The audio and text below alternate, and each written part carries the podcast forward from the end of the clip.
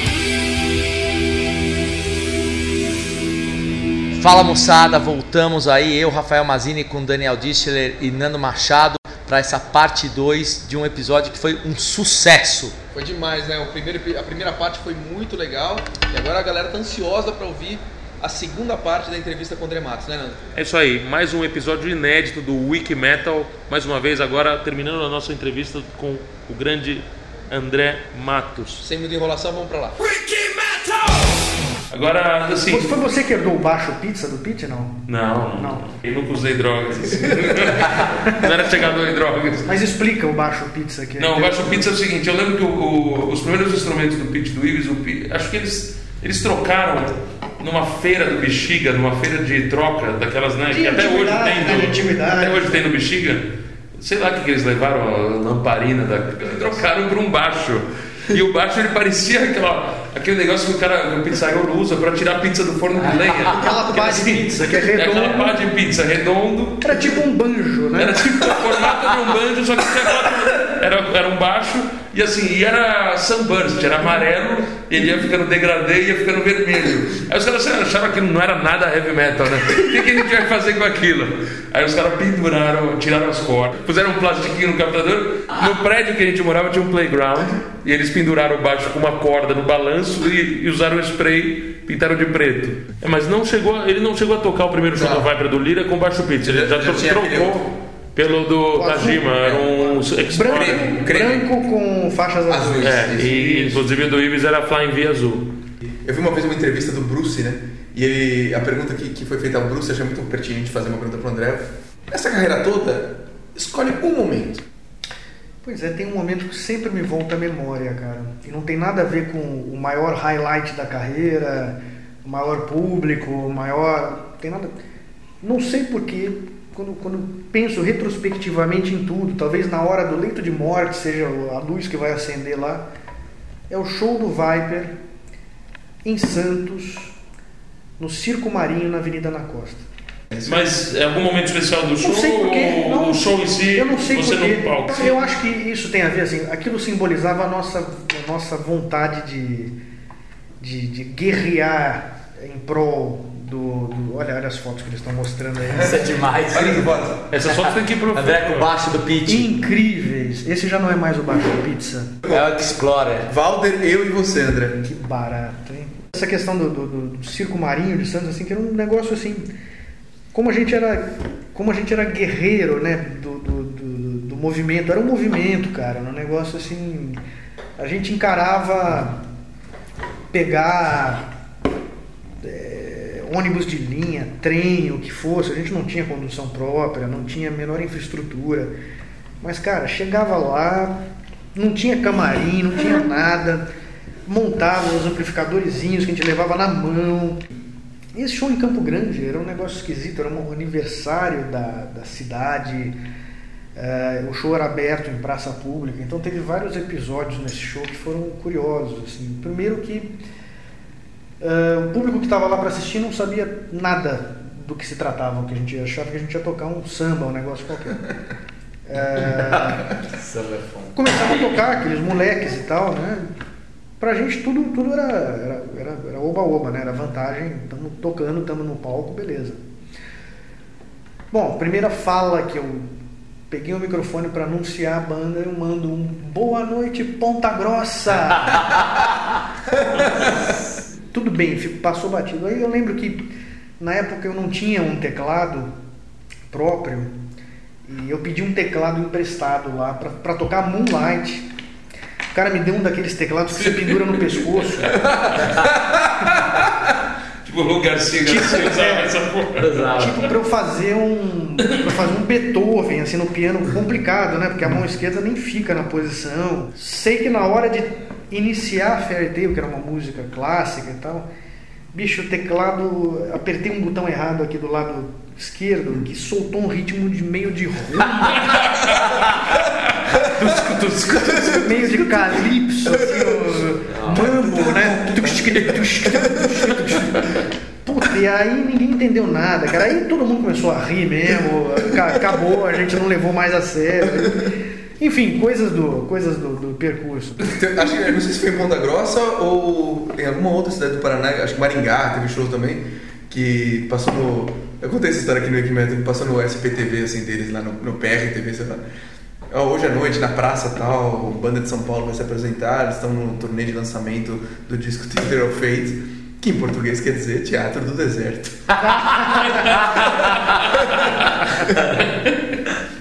Agora, Pô, até, que seria um nome interessante, né? Já pra parar pra pensar, deserto. hoje em dia dá mais jogo. Teatro Deserto. né? Interessante, interessante. Aproveitando que a gente está falando de Viper e também para finalizar esse, Tá, esse porque senão a gente fica a vida inteira É. falando do, do, do passado. Existe qual a possibilidade eh, real de uma reunião do Viper?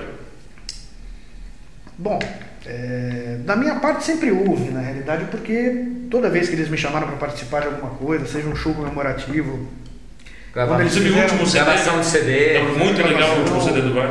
cantei uma lá, música. Viper de volta ao heavy metal. É, cantei uma música bonita no disco. O...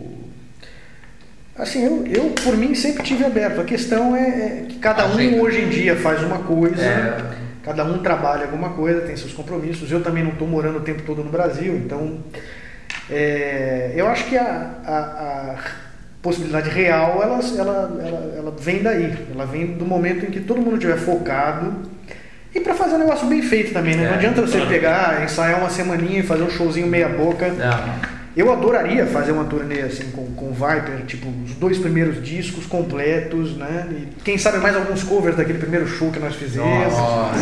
Seria demais, assim. Agora, quem sabe o Wiki Metal não consegue é, essa proeza. Não, acho que uma reunião não quer dizer não só uma turnê, mas pode ser uma música, pode ser um, quer dizer, um show. É engraçado você fazer assim, um comemorativo dos 23 anos da banda. 23 anos de 23 anos e 6 meses.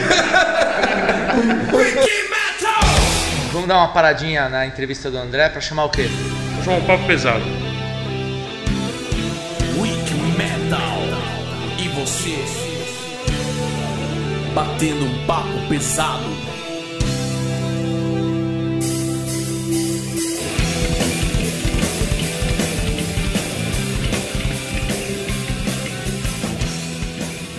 Galera, estamos aqui mais um papo pesado no Wiki Metal na porta do show do Testament. Acabamos de sair do show do Testament, foi demais esse show, né? Foi demais o show e esse episódio, a segunda parte do André Matos, eu tô muito orgulhoso de ter entrevistado o André. Foi muito legal, né, Rafinha? Muita gente elogiou. Então, em especial, um abraço pro Thiago Barros, Augusto, pro Maurício, pro Luan, pra Tina, pro Vandré. O e Flávio, o Flávio sempre ligado. O Flávio, e eu queria ler esse que eu achei muito, é, muito legal. Ela escreveu assim: A Mariana, Mariana Goulart. Oi, hoje eu escutei o episódio 35 e pensei, por que demorei tanto para ouvir o Wiki Metal? Muito legal, mais uma acompanhando a gente. Abraço, Mariana. E como o episódio do André tem tanto material legal, não vamos nem demorar muito nesse papo pesado, vamos rolar Orgulho Nacional agora.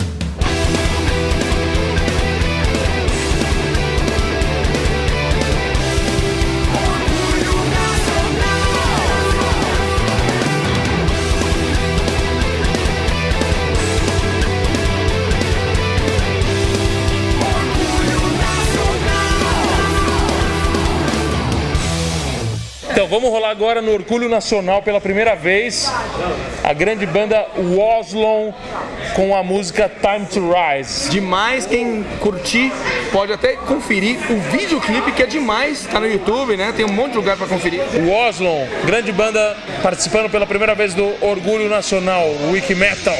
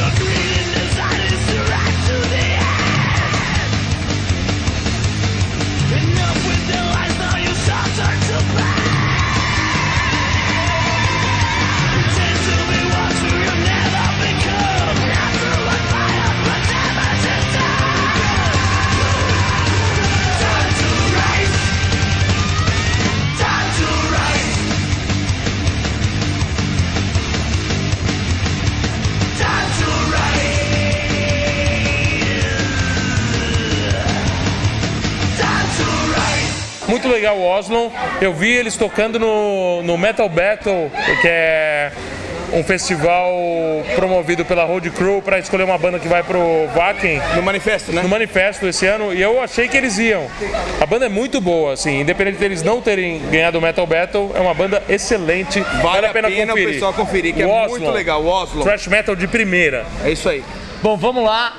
Finalmente chegou o momento muito esperado aqui do Papo Pesado, que é o sorteio do prêmio, né? Isso, a gente falou que quando a gente chegasse a 666 seguidores no Twitter, a gente faria um sorteio. Sorteio do quê? Qual que é, qual que é o prêmio, Nando? É o CD novo do Iron Maiden, uma coletânea From Fear to Eternity. 666 seguidores no Twitter. A gente vai entrar no site para fazer o sorteio, não é isso? Isso, né? random.org, né? Um site que ele sorteia um número. Eu tô colocando aqui de 1 a 700, qualquer número que, que sair de 1 a 700. A gente colocou todos os seguidores de Twitter aqui numa planilha Excel. E agora vamos ver o número que sai. Rafinha, aperta o botão aí. Muito bom, Rafinha. Saiu 157. Vamos lá. Vamos descer nossa planilha. 100, 120, mais para baixo, Rafinha. Olha aí, 157. Uma menina ganhou, talvez pela primeira vez no programa? É, não? o o Não. Twitter dela é arroba Nica com K underscore Miranda. E o nome dela é Nicole Miranda. Aê, Nicole, parabéns! Nicole, Nicole Miranda. Miranda. Nica Miranda, por favor, entre em contato com a gente. Pode ser pelo Twitter numa direct message pra gente, ou, se você preferir, pelo e-mail mesmo, info arroba wikimetal.com.br. Você faturou? CD duplo e uma edição especial, né? É isso aí. Parabéns, Nicole. Grande beijo. Beijão. Moçada, pra terminar realmente agora nosso, nosso papo pesado, vamos só ouvir um pouquinho dos nossos Wiki Winners. Vamos, Vamos lá. lá. Galera ganhando prêmio no Wiki Metal. Valeu, Wikimetal, eu sou o Augusto, ganhei um ingresso de ir pra Herix em Biller. Aí galera, eu sou o Kishi, participei da promoção do Wikimetal, o show do Nuclear Assault aí, obrigado. Voltamos desse papo pesado. E agora vamos continuar com a parte final, agora o final mesmo do papo que a gente teve com o André Matos. Bom, mas assim, finalizando o capítulo Viper, você saiu do Viper em 91, 91, 90 ou 91? 90, 91 e montou o Angra, que foi uma grande banda. Na verdade, na época, o Angra foi uma reunião dos melhores músicos que tinha em São Paulo de heavy metal, sem dúvida nenhuma, todos eram excelentes músicos. E foi uma carreira também de grande sucesso, né? Vocês chegaram, acho que no topo de onde poderiam o primeiro chegar. disco é, é de arrepiar. É que a estreia, quando a gente ouviu, a gente fala, puta, o que, que vai vir de André Matos? E veio mesmo, né? Pá! É, o primeiro é demais. Foi uma conjunção ali, né? De, de, de- uma constelação ali de pessoas né, naquele primeiro momento. Que é o seguinte, eu, eu saí do Viper em 90, eu tinha entrado na faculdade de música, então eu tava assim, de repente, falei, agora eu quero estudar música. porque- Santa Marcelina, né? É, porque era a época de, de me dedicar a isso, mesmo se eu não me concentrasse nisso, eu não ia aproveitar o curso. E estava muito entusiasmado com o curso, música clássica, né? eu estava estudando piano, regência, composição, tudo, né? Só que eu comecei a sentir falta do, do calor do, do, do, heavy Do público do heavy metal. público, porque aí eu comecei a conviver com outro lado da moeda, que era o público da música clássica, Que é o onde- oposto. que é extremamente exigente, extremamente crítico. Não que, o Um não que o- frio, talvez. não que o público do metal não seja crítico e exigente também, viu? porque é é dos É, mais críticos e exigentes. Mas um pouco mais frio. Mas frio. Frio, não tem interação. Né? É, é- é de um lado só que parte a coisa, no máximo no final você ganha um aplauso e acabou. E uma paranoia terrível, do tipo assim, você não pode errar uma nota, você não pode dar um passo em falso, você não pode improvisar nada. É, música clássica.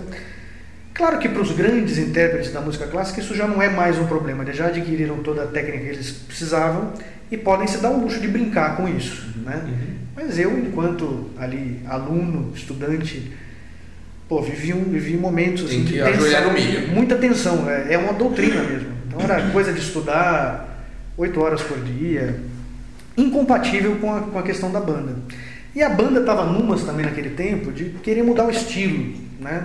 Eles estavam ouvindo outras coisas, Anthrax, Slayer e tal, eh, Megadeth. Eles estavam querendo fazer um som mais pesado de qualquer jeito, que acabaram fazendo mesmo. Aliás, o disco Evolution, que foi o primeiro depois da minha saída, eu acho um puta disco bom. Eu acho que tem músicas fantásticas naquele disco, né? Tem até pena de não ter participado, não ter, não ter cantado várias delas. Poderia ter sido até melhor. perguntar isso. Porque eu tenho uma na minha cabeça que eu sofro, porque eu, eu tive. Agora a gente tá velho, pode falar, eu sofri muito quando você saiu do Viper, né? De querer te bater, fiquei puto. É, mas qual música você queria ter gravado? Porque eu tenho uma na minha cabeça que eu falei, puta, como eu queria ter vindo Aqui eu queria ter gravado é, é a balada do final do disco. E é que você Spreading queria. Soul. Spreading E é que Soul, você queria. Eu, puta, eu pedi no Eu acho episódio. linda essa música. Já falei com o Pete Passarel, eu falei, um dia eu vou gravar essa música, cara. Ele falou, tava à vontade, pode gravar. Nossa, despreensou. É demais. Então, aí passou um ano. Um ano estudando música clássica, aquela bitolação total na música clássica. E eu, puta, já começando a sentir aquela. Tinha acostumado, né, cara, com o palco, tinha acostumado com, com, com, a- com o metal, com a energia que rola nisso. A gente sabe porque é por isso que a gente 30 anos depois. entrou nisso e 30 anos depois está aqui falando disso, né? Não é, uma, não é, um, é um mero, uma mera coincidência. Depois de um ano, é, até um pouco devido a essa, essa, essa minha vontade de voltar, mas o Viper para mim meio que já estava página virada nesse momento, né? Porque eu já estava olhando lá para frente, eu queria fazer um som bem mais trabalhado na realidade. Já tinha começado no Teatro Feito na realidade quando eu trouxe elementos de música clássica para o disco, piano acústico, trouxe um quarteto de cordas, fiz os arranjos, né? Isso deu um tchan no disco. Mas isso a banda começou a se sentir um pouco desconfortável, eu tenho a impressão, porque não era o que eles estavam a fim de fazer. Então a gente, assim, eh, cavalheiristicamente, eh, cada um seguiu o seu caminho. Na realidade, eu, eu avisei eles antes, falei, olha, eu acho que eu não vou ficar mais com vocês porque está me exigindo muitos estudos e, e eu queria fazer outro tipo de música e vocês querem fazer isso, vocês eles falaram, tá bom, mas então dá para você terminar a turnê do, do Theater feito com a gente? Eu falei, dá, tranquilamente. Tanto é que no último show, que foi em 90, É isso mesmo. né? Isso mesmo. Dama choque. Dama Choque. Agora, tinha, Puta que pariu. tinha algum de nós Que aqui show que foi não estava sabendo. Eu acho que você não estava sabendo e a gente não contou antes para não te deixar muito triste. Pode ser, pode ser. E depois a gente contou. Quando acabou, a gente falou: esse foi o último. Foi. E aí você chorou. e tal. Ah, acho que foi isso mesmo. É, né? isso mesmo, isso mesmo, eu isso acho que foi isso. É isso mesmo. Que é. Porque os nossos amigos que, que viviam conosco, seja se fossem roads ou empresários, seja lá o que for, era uma família, todo mundo era, eram os mesmos sempre. A balada do Viper era sempre uma coisa muito especial, assim. É. Muito próxima. E você participa até hoje, quer dizer, Bom, claro, depois, todas as reuniões que tiveram, em encontros, depois assim. é uma família mesmo. Os caminhos se cruzaram de novo, né? Tudo que começa como, como uma, uma brincadeira de, de infância, vamos dizer assim, né? Que você começa jogando bola e tocando música, né? É, eu acho que os amigos de infância são aqueles que você nunca vai esquecer. Vai- Os anos passam, as caras não mudam, né? Não mudam tanto. O físico muda um pouco, as caras, As caras não. as caras não. Tava muito legal você ter lembrado dessa história que eu não sabia do último show, porque agora que você falou, eu Eu lembrei, lembrei disso, eu também não- nunca tinha pensado, mas É, agora eu lembrei. é, tipo, ninguém, fala pra ele porque É, fica chateado. é, E eu, mal. e eu queria te falar um negócio que, que eu achei muito bacana. No episódio 7, a gente entrevistou o Felipe, né? E eu fiz uma pergunta pra ele que fala assim: Felipe, com toda a sua experiência agora, você é jornalista, né, renomado e tudo mais, olhando pra trás na sua carreira, eu não vou falar o que, que você fez de errado, mas o que, que você acha que você poderia ter feito diferente, que talvez você acha que daria um resultado diferente? Não sei se melhor ou pior, mas que você hoje, olhando pra trás, é fácil, né? Analisar depois que o jogo acabou, olhando pra trás, o que, que você faria diferente? E ele respondeu assim. É, teve uma, um momento, não lembro exatamente quando, que falou-se muito seriamente da, da volta do André pro Viper, acho que logo depois, assim, do, do Angels Cry, não sei, alguma coisa assim. E ele falou assim: eu, Felipe, foi possivelmente o mais contra isso e é a coisa que eu mais me arrependo na Ah, carreira. Bacana. O Felipe é um grande amigo, assim, é um irmão, né? Assim como todos os outros, como os, três, os dois outros, né? A gente é- chega a ser bobo um com o outro quando fala, porque é aquela coisa, volta tudo, ninguém- um enche o saco do outro. E é a mesma Você viu o filho do mesmas- Ives se chama André? É. Chama André, Pois é, verdade. pois é, foi uma grande, grande surpresa. legal. Houve de fato esse episódio. Quer dizer, o que aconteceu? Eh, eu saí, fiz a faculdade e tal, estava na faculdade. O empresário do Viper, que mais tarde veio a ser o empresário do Angra, eu acho que era justamente para gravar o Evolution.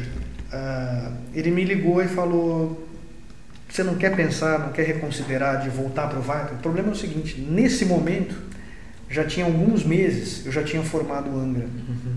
Foi isso mesmo, foi nesse momento. E já tinha me comprometido com esses novos caras. Falei, vamos fazer um som assim, assim, assado, que vai ser, sabe, baseado em tudo que a gente gosta, Queensryche, enfim, eh, Iron Maiden, por aí vai, fazer uma coisa bem clássica, porque tinha mais um deles do Angra que estudava comigo na faculdade também, estava aprendendo música clássica, os caras tinham uma formação meio clássica todos, né?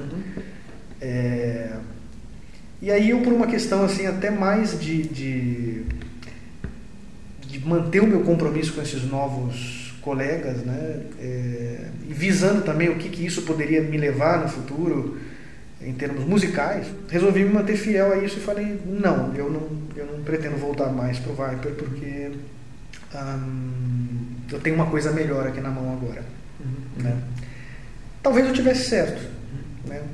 Agora, se você me perguntar hoje em dia, do ponto de vista do coração, o que, que eu sinto em relação a essa decisão, poxa vida, se eu tivesse podido nesse momento, se, se isso tivesse acontecido alguns meses antes e eu tivesse concordado em voltar para o Viper, talvez a gente estivesse junto como Viper até hoje. Teria feito realmente uma carreira de longo tempo.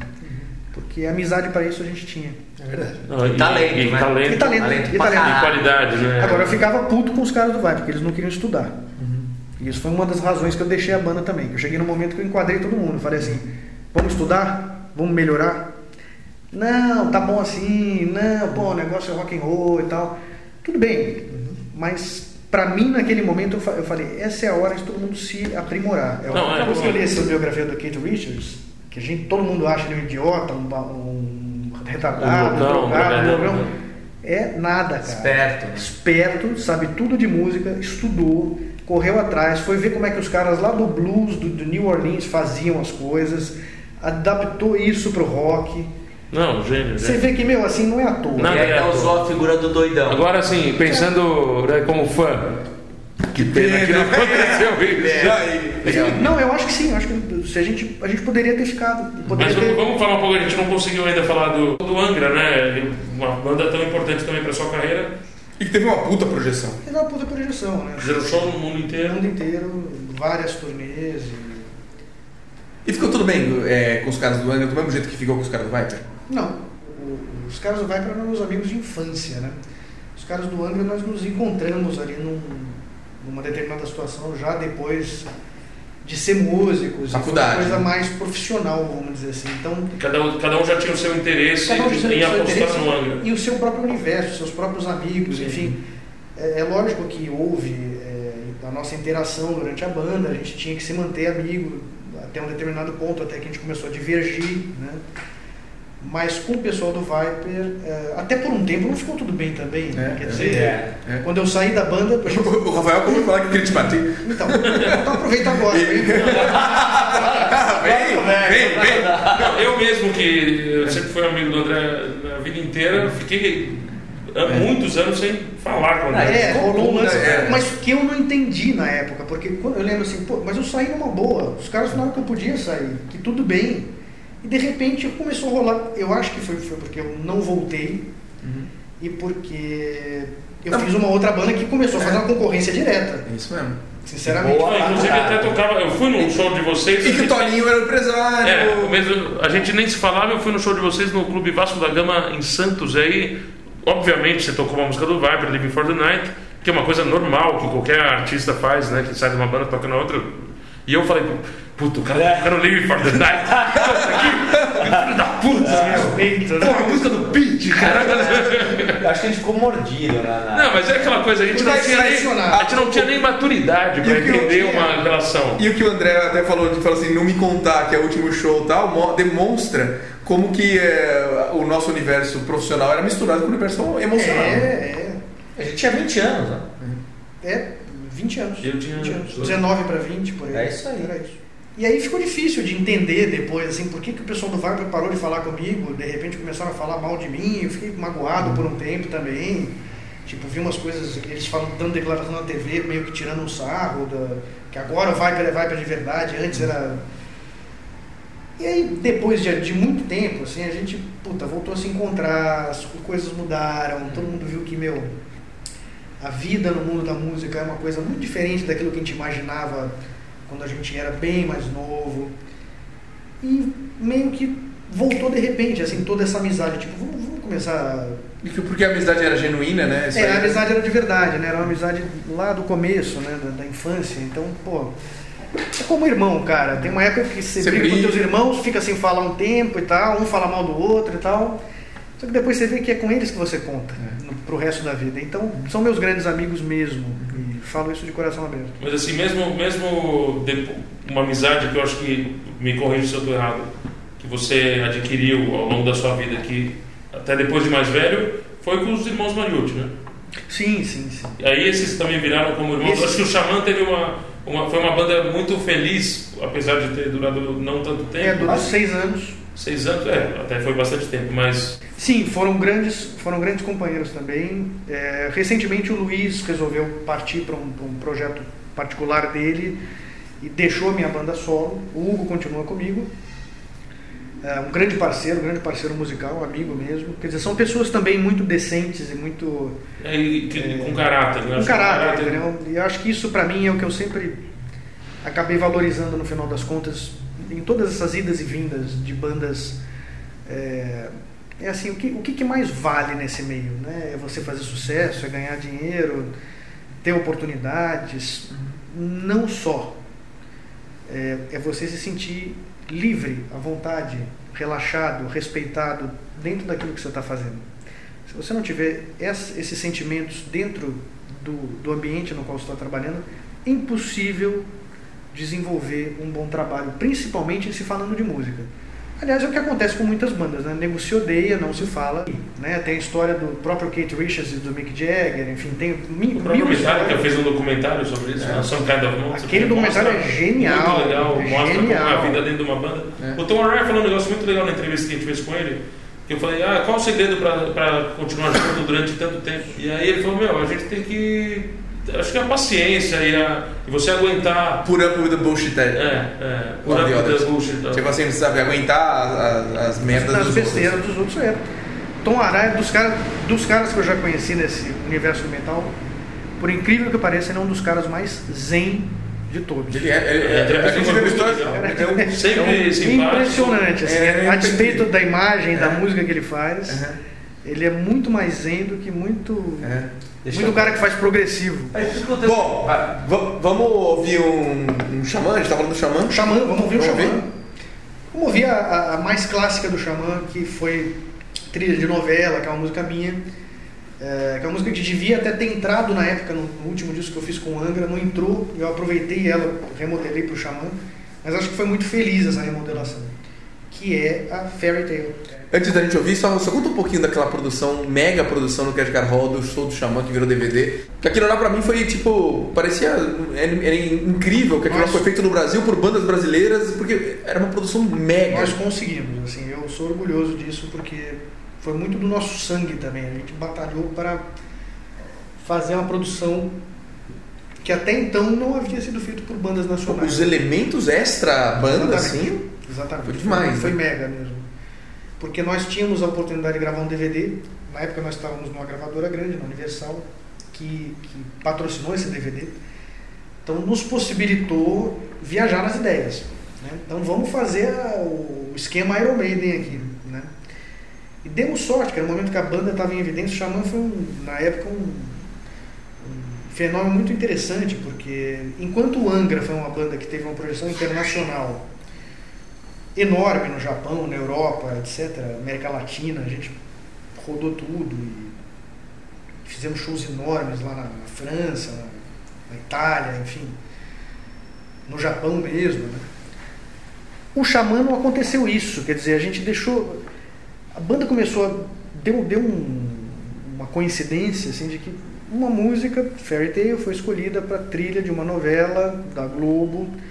Coisa que a gente era até meio cético no começo, porque, puta, vai. Aquela, o aquela- aquele puri- puritanismo de, de, de- Metal. de metal, né? Vai, vai ficar comercial, não sei se é, não sei se O público vai entender. público vai entender, você vai encaixar, a gente vai fazer uma imagem de vendido.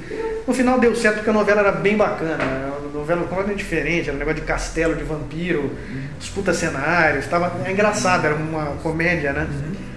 Então na hora que apareceu o vampirão lá, que era o Tarcísio Meira, parecia o nosso tema, né? A nossa música.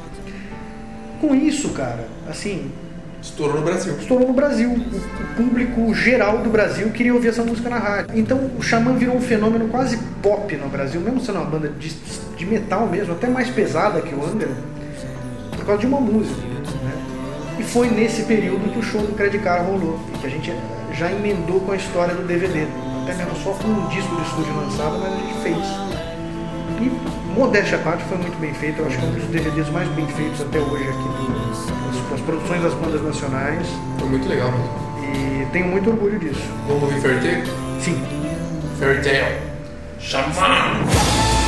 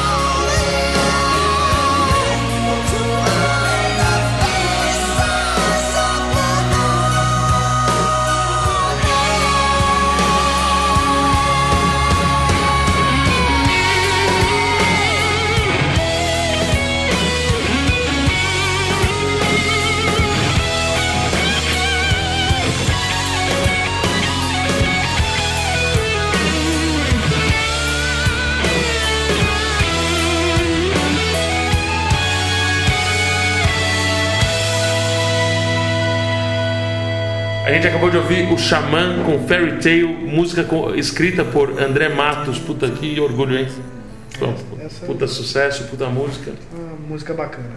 André, é, a gente avançou um pouco, mas agora eu quero voltar ao passado e, e esses dias que quando eu contei que o Nando tinha conseguido contato com você, que você morava longe, que estava no Brasil, contei isso para minha mãe, ela falou: "Nossa, mas o André, qual deles é? É aquele loirinho magrinho que tocava no meu piano, que vinha aqui sempre pedia Coca-Cola. Dona Cleide falou isso. Falei, isso, mãe, a senhora lembra muito bem que você ia lá, como todo mundo vai, sentava no piano da minha mãe, que tem lá até hoje, na mesma casa, e tocava o que ela adora, que minha mãe também é pianista, professora de piano, gosta muito.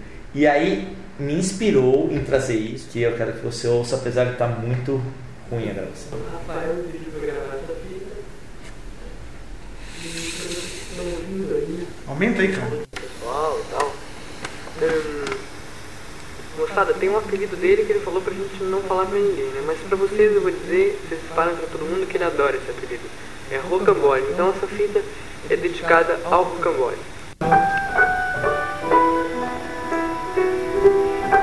Quantos anos eu tinha aí? Deve ter sido 87, 86.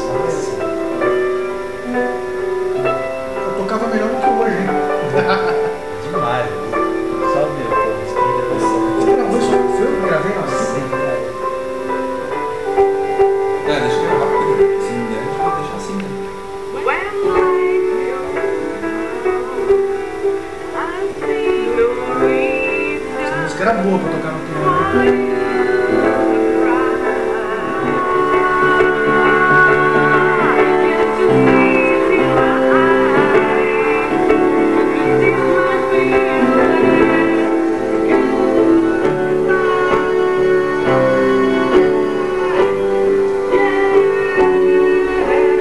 Não, genial, genial, adorei. cara. A gente consegue depois tentar, pô. Eu acho que dá, claro que dá. Dá pra você transformar em CD. Aí manda pra mim, por favor, quero ter. manda, quero ter.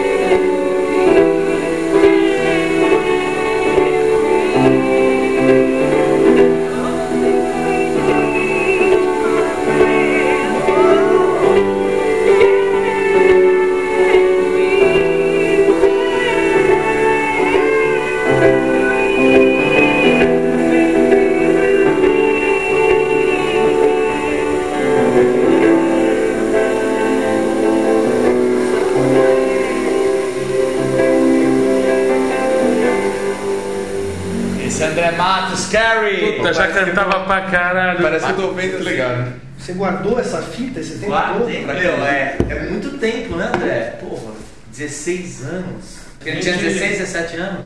Menos. pô. Tinha 88, eu acho, foi 16 anos. Mas a gente estava falando do, do Xamã. O Xamã estava tudo dando tão certo, fazendo shows, lançando discos, os discos vendiam super bem. Vendiam bem. O que, que, o que aconteceu naquela época, mais ou menos há uns 7, 8 anos? Um atrás? desequilíbrio emocional. Ninguém mais sabia qual era o seu, a sua função ali dentro. É, não sabia respeitar a função do próximo também. Mas nisso tudo, cabe dizer que, que, que três estiveram sempre de acordo com as coisas, que eram os irmãos Mariucci e eu. E quem divergia na realidade dos três era o baterista na época, o Ricardo, que no final das contas acabou, acabou registrando o nome da banda em nome dele. Né? E aí a gente tinha até a ideia de continuar o Xamã sem ele. A gente falou, chegou a propor para ele, falou, nós, nós pagamos a sua parte da banda, como se fosse uma empresa, pagamos a sua cota, né, tal, mas vamos continuar. Mas não, ele quis então pegar um nome só para ele remontar a banda. E aí, sinceramente, minha única opção que restava era fazer a banda solo. Porque não ia montar mais uma, não ia correr mais esse risco. E O seu nome ninguém vai querer. Meu ninguém vai falar que, Que não é seu. seu, né? meu nome ninguém tasca. Uma decisão corajosa, mas apesar de tudo, você já tem história, já tem o seu nome, já é uma Ah, pessoa isso, conhecida. isso pra mim foi uma coisa assim, era, era o óbvio, né? Tipo, pra que montar mais uma banda, fazer marketing em cima do nome de mais uma banda, sendo que o Correu o risco de ter oportunistas. Pois é, e, É. e- e- e- por outro lado, a, a banda solo, me abriu um leque de possibilidades de repertório que numa banda normal não poderia ter. Por mais que no, no Xamã, vamos dizer, a gente tocasse uma música do Angra, no Angra a gente tocasse uma música do Viper, agora abriu geral. Eu posso tocar cinco músicas do Viper no show se eu quiser. Eu acho que foi num show que eu vi solo seu, que você faz um, um mix de Living for the Night com Cry from the Edge. Fazia antes. Era legal isso aí. E agora a gente está fazendo prelúdio. Olha que legal. Que demais. Então pra mim mata a saudade. É muito. Meu, a hora de fazer prelúdio no show pra mim é. é recreação, assim, tipo. É, diversão. muito bom. É, muito bom. É, é difícil alguém falar isso, né? Que cantar Prelude to Oblivion, chegar à recreação. Só, só, só o André Matos pode falar isso no mundo, talvez. E qual a música que é o contrário, André? Que você olha no set e fala assim, pô, ela tá chegando, vai ser dura essa música. Essa eu já tirei do set. Não, mas que às vezes o público não deixa tirar. Não, tem, o pessoal sempre pede o, o maior sucesso do Angra até hoje, que é uma música minha, que é Carry On. Isso é muito estranho, assim, porque é uma música que eu compus com 21 anos de idade, pro primeiro disco do Angra. Era que abriu o disco, né? E, meu, nunca imaginei que eu faria uma música com essa idade que ia virar um hino, uma espécie de hino do metal internacional, assim, não é só aqui no Brasil, é no Japão, é Cara, se você vai pra República Tcheca, vão pedir Carry On, vai pra Colômbia, Carry On. Então, assim, costumo brincar que essa é a minha satisfaction. né? O problema é que ela é um pouco mais difícil de cantar. É, se eu tenho que cantar Carry On pelo resto da vida, eu tenho que estar muito bem preparado e chegar lá que nem o Dio chegou, porque não é, não é tão fácil de cantar como Satisfaction. Vamos ouvir? Dá pra ouvir? Carry On? É. Claro, por favor. Carry On Angra.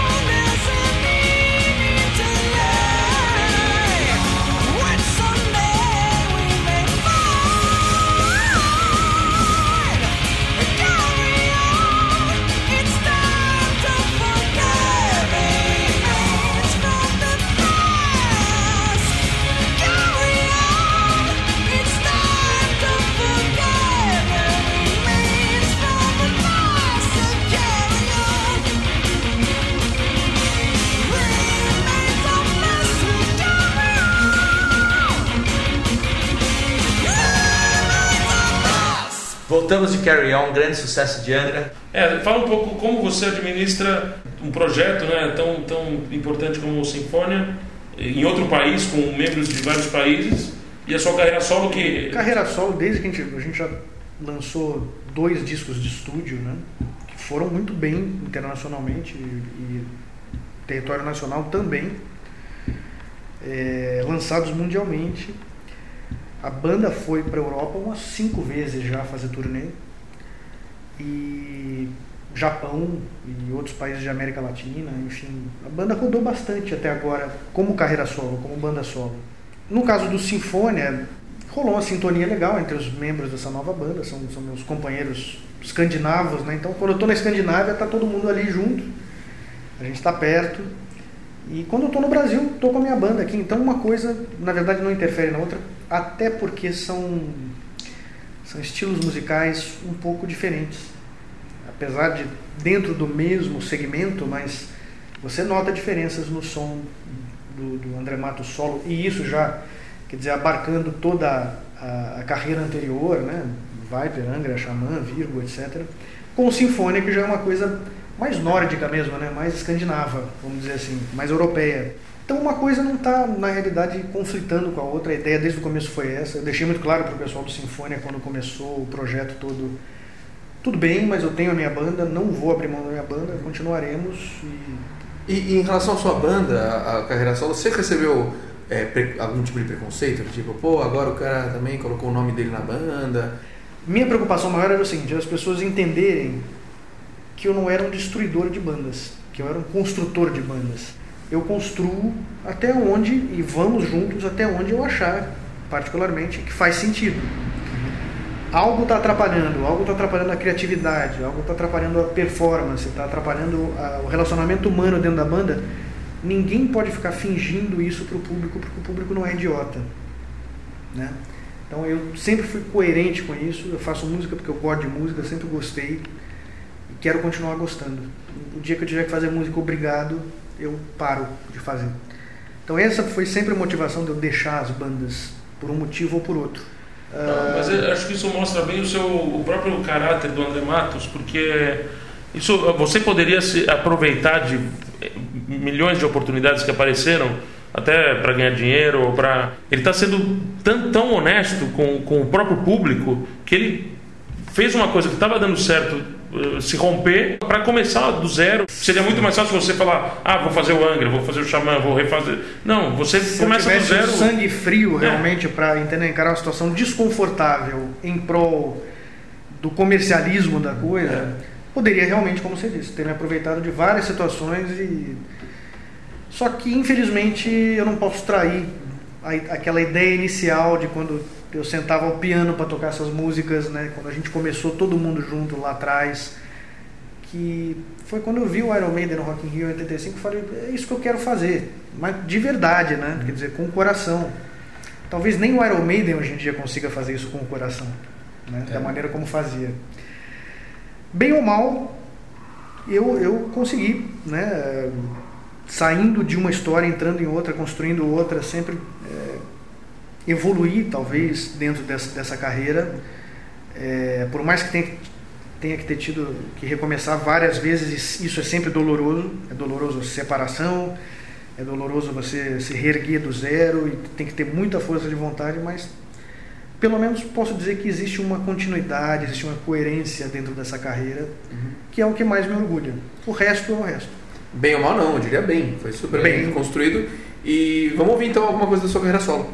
Vamos ouvir, vamos ouvir uma música do último disco que se chama Mentalize. Essa música, segunda faixa, que se chama I Will Return.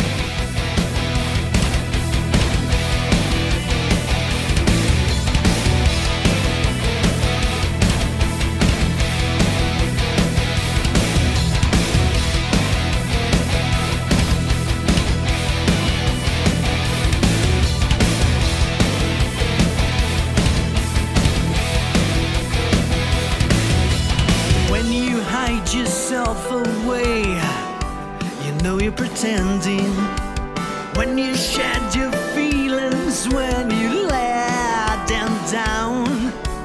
Many times in life we stray, we're seeking an exit. The solitude is leading to a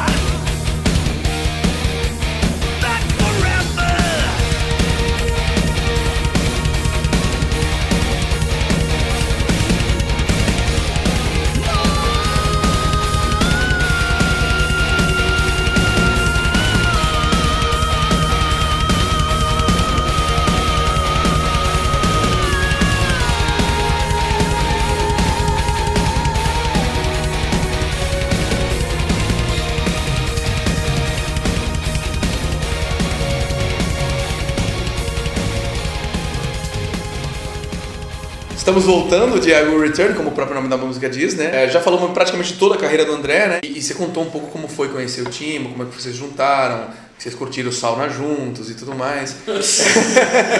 É, conta pra gente um pouquinho sobre. Eu não curti não, tava muito quente. O pessoal da Road Crew falou que proporcionalmente à quantidade de pessoas existentes, o lugar onde mais vende a revista é no Nordeste. Não, e as bandas da seletiva do Vakin, que o lugar que teve mais banda legal, de qualidade nível alto, foi Norte e Nordeste. É, a gente Pará. pode falar norte e nordeste, porque Norte e Nordeste. nós tivemos também recentemente em Manaus e no Acre, Rio Branco. Pô, é inacreditável, cara, assim, o que tem de público ali, público fiel, público oitentista. Eu acho que está mais fácil, assim, da gente, da gente chegar nesses lugares, né? A gente já tentava isso nos anos 80, nos anos 90, já ia para certos lugares, mas agora ampliou um leque. E o interessante é o seguinte, em função da mudança no, no formato de consumo de música, CD não se vende mais como se vendia antigamente. Ninguém faz dinheiro mais vendendo CD da maneira como se fazia. As bandas todas estão sendo obrigadas a repensar a maneira de, de, de continuar a carreira. Isso não vale só para as médias e pequenas, isso vale para as grandes bandas também. Antigamente, o Iron Maiden, aqui em foco, né? vinha para o Brasil quando? De 5 em 5 anos? Quando muito? Veio em Nem isso, 85, depois, Depois 92. 92. Depois 96. É, por aí, É, 5, 4, agora eles vêm todo ano. E eles não fazem um show só em São Paulo ou no Rio. Agora eles fazem 10 shows no Brasil, 8. Scorpions veio aí, tocou inclusive em João Pessoa. né? Ou seja, eles estão tendo que se virar também para conseguir manter o padrão de vida que eles tinham antes, porque dinheiro de venda de disco hoje em dia não sustenta mais as bandas. né? Isso tem um lado, vamos dizer assim, entre aspas, negativo, porque o fã desse tipo de música não tem condição econômica de consumir tudo aquilo que gostaria de ver. Então o cara vai pagar um ingresso caro de uma banda estrangeira que vem tocar 200 reais. Cara, ele vai ficar uns bons meses sem poder ir num show. Isso não, não, não atrapalha só os shows das bandas brasileiras, como atrapalha também das outras bandas estrangeiras que estão disputando o mercado. O mercado ficou meio canibal nesse sentido. Né? Eu cheguei primeiro, eu tomo primeiro. Só que, por outro lado, está abrindo um leque também de, de, de novos canais em territórios no Brasil onde antes ninguém alcançava. Então, hoje, por exemplo, você falar de fazer um grande evento de metal em Manaus é uma coisa muito normal. Em Belém. Legal. O que, que a gente vai fazer? Vamos ouvir mais uma musiquinha? Agora do Sinfonia? Pra terminar? Vamos. Vamos? A gente começou com qual? Ah, então vamos ouvir Rhapsody in Black, que é aquela que você citou e que eu também acho bacana. Feito. Rhapsody in Black.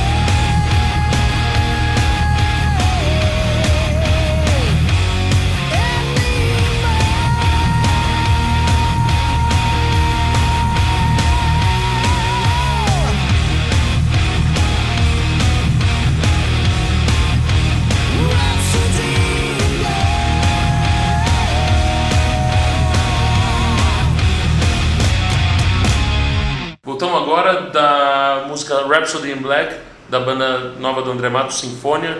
E inclusive o disco do Sinfonia já está nas lojas, melhores lojas do ramo. O primeiro disco do Sinfonia. Quem ainda não comprou, corra, que vale a pena. A gente sempre no Wikimetal recomenda que as pessoas comprem o CD, é, comprem digitalmente se preferem dessa forma, mas comprem porque é a forma de prestigiar a banda e de garantir a perpetuidade das bandas, elas continuarem lançando coisas bacanas. Programaço que foi, putz, que Uma honra, né? uma honra. A gente, desde que começamos o Wikimetal, a gente pensava, temos que trazer o André Matos. É, foi demais, né? Várias, a, a lembrança que eu tinha esquecido do que no último show do André no Viper é, o pessoal escondeu de mim, isso aí foi muito legal de relembrar agora. Porque a né? gente sabia que você ia chorar. É, E você chorou mesmo. Muito legal. Falar em chorar, é uma coisa que até me deixou emocionado foi que a gente veio gravar o episódio, o Celso Barbieri gravou um episódio aqui na minha casa, né, que a gente falou muito daquela época, do início do Viper, do início do heavy metal no Brasil, né? Ele também, ele tá morando em Londres e é super difícil dele estar aqui em São Paulo, a gente conseguiu o contato, né? É, e o Daniel, ele tem uma pasta com vários recortes, os panfletos, os cartazes daquela época. E ele tirou um, um panfleto, mostrou para o Celso Barbieri, e o, pô, um homem de 50 e tantos anos começou a chorar como uma criança. Que barato. Ele viu o panfleto no Metal Rock Companhia, Sesc Pompeia, aquele festival que ele criou, que foi onde eu lembro do show do Viper e vários outros shows também, Platina. mas Made foi Brasil um, Performance. esse Made Brasil Performance. E ele falou assim, eu, eu tô, Porsche, ele pegou o salário papel, mínimo. pegou o papel chorando e falou assim, eu tô há 25 anos procurando esse papel porque eu tinha, Jura? eu, tinha feito esse negócio e eu tenho tudo que eu fiz e esse é o único show que eu não tinha. E agora ele tem. Porque É, eu dei pra ele. É, né? Não, dei pra ele. ele, dei pro original pra Que ele. legal. Muito legal. Não, ele falou do André com muito carinho, assim, do. Viper, eu acho que... É isso aí, André. Deixa um abração pro pessoal do Wikimetal. Bom, primeiro lugar, um abração para os meus amigos aqui, né? Para meus três amigos, os, os três porquinhos aqui. Pela barrinha. Tamo gordo. Pô, legal pra caramba ver vocês aí depois de tantos anos e que bom, que, que, que, que boa ideia para que a gente possa se reencontrar e manter vivo esse negócio, porque a gente sabe como foi aquela época. Eu sempre digo isso por aí. Quem viveu aquilo ali sabe o que foi e que não, não é uma coisa que aconteceu do nada, né? A gente sabe exatamente as emoções que a gente viveu, as dificuldades que a gente viveu e as alegrias também, né, cara? Porque no fundo tudo era tão simples e tão fácil, era tão fácil ser feliz ali. E a gente precisava de muito pouco para ser feliz. Então, que isso sirva de lição para gerações novas. isso Então, aí. obrigado pela oportunidade. Muito Aí, bom. André. Fechou É perfeitamente o Fechou programa. perfeitamente. Pô, puta prazer, André Matos, um- mais uma vez, um grande nome do metal brasileiro no mundo inteiro e um orgulho pra gente ter um cara como o André Como à frente do heavy metal no Brasil. É isso aí, né? Fechou? Fechou. Foi um grande prazer falar com o André Matos, uma grande pessoa, um grande amigo e um dos maiores representantes do heavy metal brasileiro em todos os tempos. Moçada, nos vemos na semana que vem? Semana que vem com uma grande surpresa aí, né? É, vai vir gente de peso. Artilharia pesadíssima. Meu, eu tenho muita vontade de falar quem tá no Wiki Metal da semana que vem. Mas não fala, não fala que vai ser surpresa e vai ser demais. Terminar mais um Wiki Metal? Fim. Até semana que vem. Quem falou? Você? Eu falei, mas você sabe, né? Você já sabia antes de eu falar o Mongo. Foi demais esse Foi show. de mal. de- E como a gente tá com tanta. é, E, como a gente tá com tanta coisa legal assim, né? E como é. Depois você fala que a gente reclama, né? Reclama. Eu não erro. Os caras são os ativos Ué, da mas, internet. não, não, são, porque eu já vi eles, eles tweetam. Eles... Tem os É. passivos da internet também. Você é o passivo da internet, né? para Lisboa uma vez, cara. Aí o avião tava parado aqui ainda em Guarulhos, né? não tinha começado a taxiar. Aí eu levantei, não tinha um símbolozinho ainda no cinto, né? Tinha uma aeromoça encostada no banheiro lá atrás. Falei, vou dar uma mijada, né? Senão vai ser foda depois. Cheguei lá na frente do banheiro, a aeromoça parada assim, eu falei, com licença, posso usar o sanitário? Pode, mas agora não. Eu, eu fui lá e pedi pra é, uma coisa na vitrine, era uma coisa de um canivete que eu Uhum. queria. E eu falei, é, a mesma coisa que você, eu falei, eu posso ver? Ele falou, pode, tá aí na vitrine, é pra ver mesmo. Pode ver. Já aconteceu comigo também. Falei, o senhor sabe onde fica a praça não sei o quê? Olha, senhor, é, ali na frente, o senhor vai, vai aqui direto, ali na frente tem uma igreja que não se vê. Depois está a praça. Não, aí eu tive que perguntar de novo. Falei, como assim que não se vê? Ela é invisível? Não, não é isso, meu senhor. O senhor não vê daqui. Quando chegar ali, vai ver. Rocambole. Isso é porque isso. Você ficava rolando com os caras na areia. Ah.